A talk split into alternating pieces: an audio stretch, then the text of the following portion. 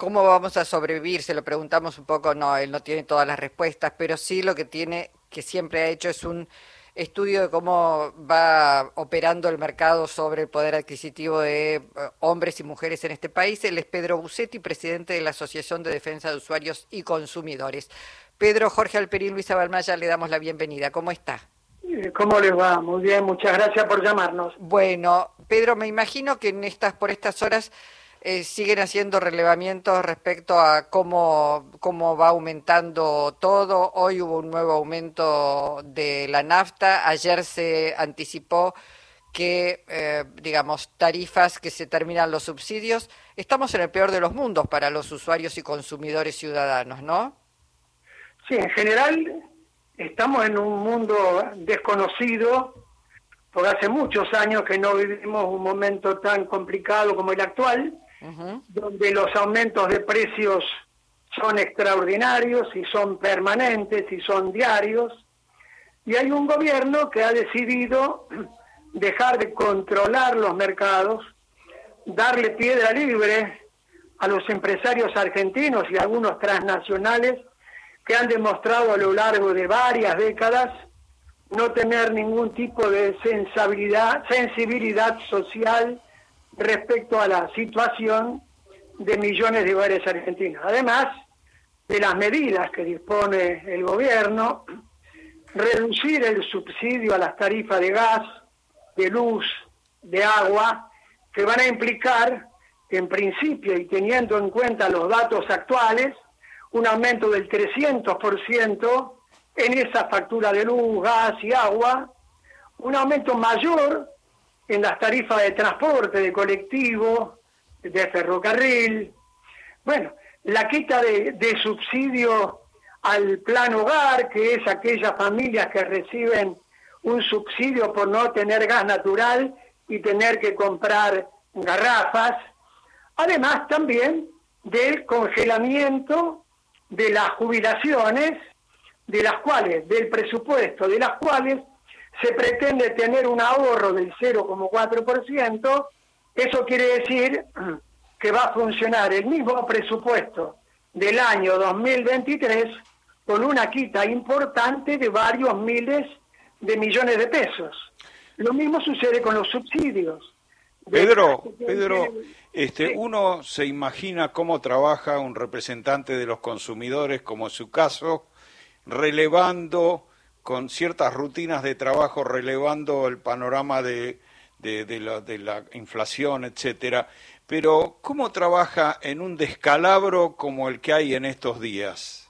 Bueno, justamente esa es nuestra, nuestra mayor preocupación, dar de alguna manera respuesta. Fíjese que nosotros durante todo el año 2023 hemos trabajado en 35 centros de jubilados de La Matanza, promoviendo la tarifa social de la luz, del agua, del gas, ayudando a los usuarios a que hicieran la declaración jurada para tener el subsidio que el Estado Nacional le dio.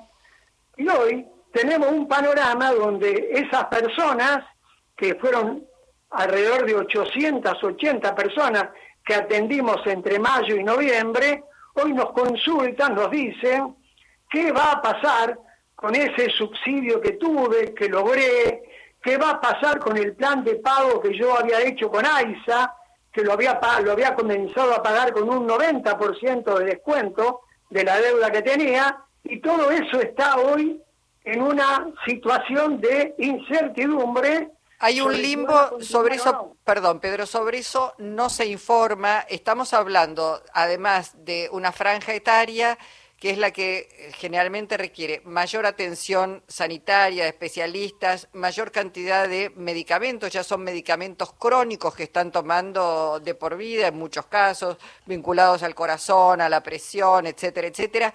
Digo, eh, después eh, tenemos que hablar de la franja de pronto de electrodependientes. Hay una cantidad de cosas de las cuales no se está informando que es un combo explosivo para la gente, para los niveles de ansiedad, de angustia, de estrés que se está produciendo. No solamente hay un mal, eh, digamos, eh, digamos, porque por ahí no van a poder consumir esos medicamentos, sino psíquico. Es como un, no sé, un tsunami para las personas.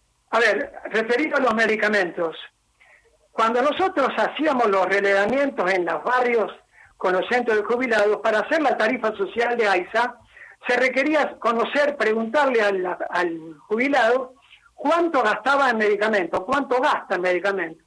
El 85% de las personas que atendimos nos dijeron, no, yo no gasto en medicamentos porque me los cubre el PAMI. Hay 5 millones de jubilados a los que el PAMI le cubría el 100% de los medicamentos. Hoy hay una incertidumbre si ese programa va a continuar, seguramente que no va a continuar, en un marco donde los medicamentos en el año 2023 aumentaron un 160% y en esta semana y a partir de ayer, con la devaluación, ya han aumentado entre un 50 y un 70% en el día en el día de hoy. Por lo tanto, digo, Pedro, de subsidios, eh, jubilaciones con... A ver.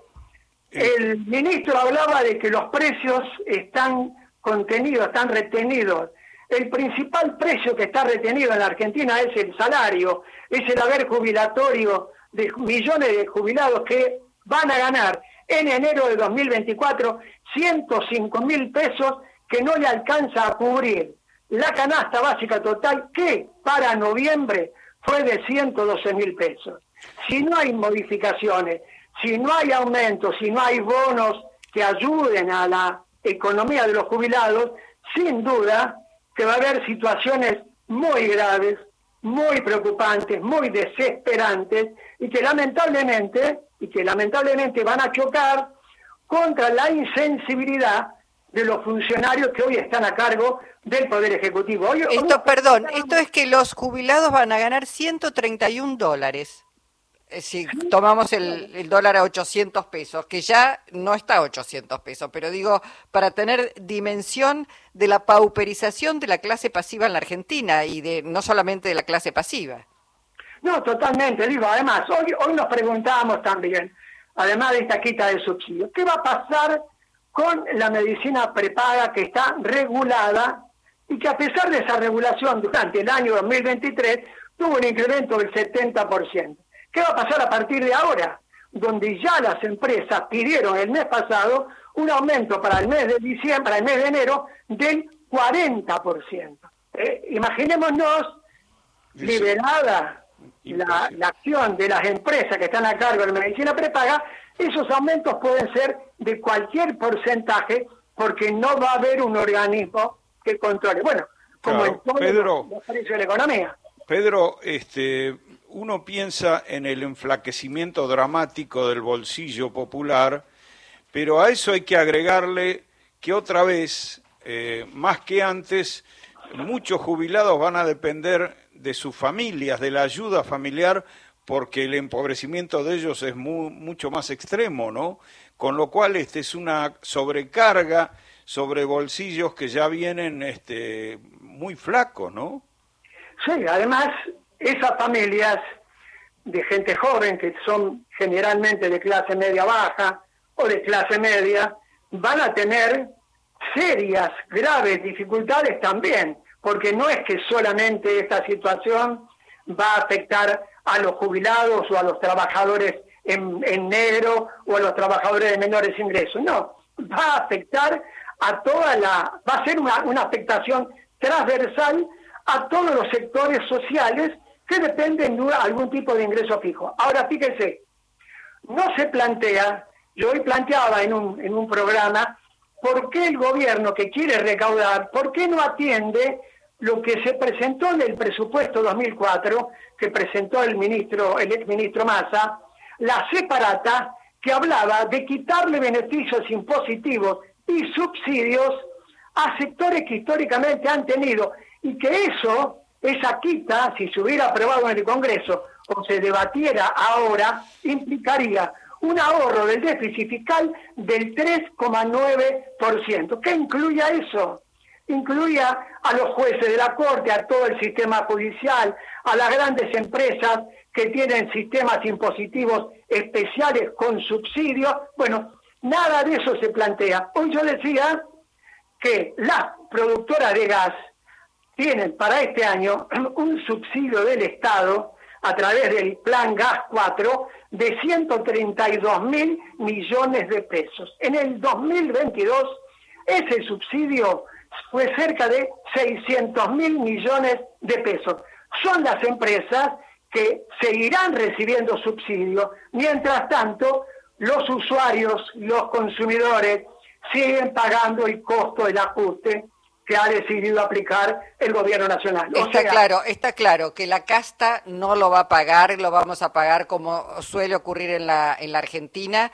Todos y todas los ciudadanos eh, que ya están muy empobrecidos, la clase media que todavía tiene para rascar un poquito en la olla, eso está claro. Ahora, Pedro, porque desde el gobierno se pregona todo el tiempo, vienen van a ser dos años duros, pero después la luz al final del túnel. ¿Qué garantiza que para eh, salir de la inflación que tenemos nos den un shock inflacionario? ¿Qué garantiza que esto va a cambiar?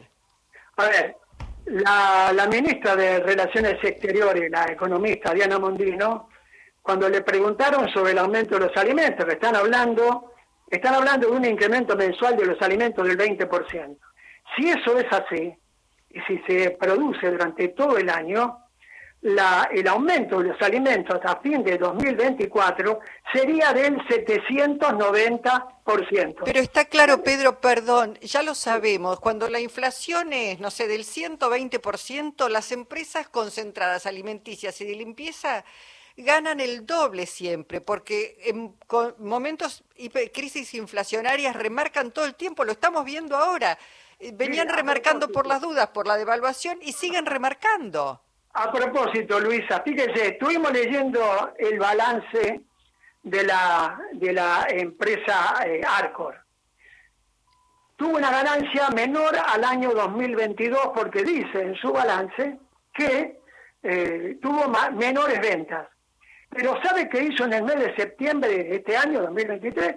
Repartió dividendos por 13.300 millones de pesos. Y luego, otro dato de la realidad, una panificadora que es monopólica. Diga el nombre, diga el nombre porque no tenemos compromisos con nadie salvo con el pueblo. Margo y Bimbo, que es dueño de La Salteña, de Sacán, de Lactal, de Valente, aumentó el 5 de diciembre el 140% toda su lista de precios. A ver, ¿cuál sería la razón para que esta empresa aumente en esta, en esta proporción? Seguramente que ninguna. Ahora, lamentablemente, se ha decidido eliminar todos los controles. Y además, desde ningún punto se cuestiona el accionar de estas empresas. A mí me gustaría que alguna vez, algún día, tuviéramos la oportunidad de estar en una mesa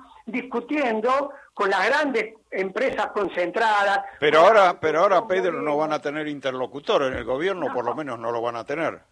No, por supuesto, digo, para que expliquen.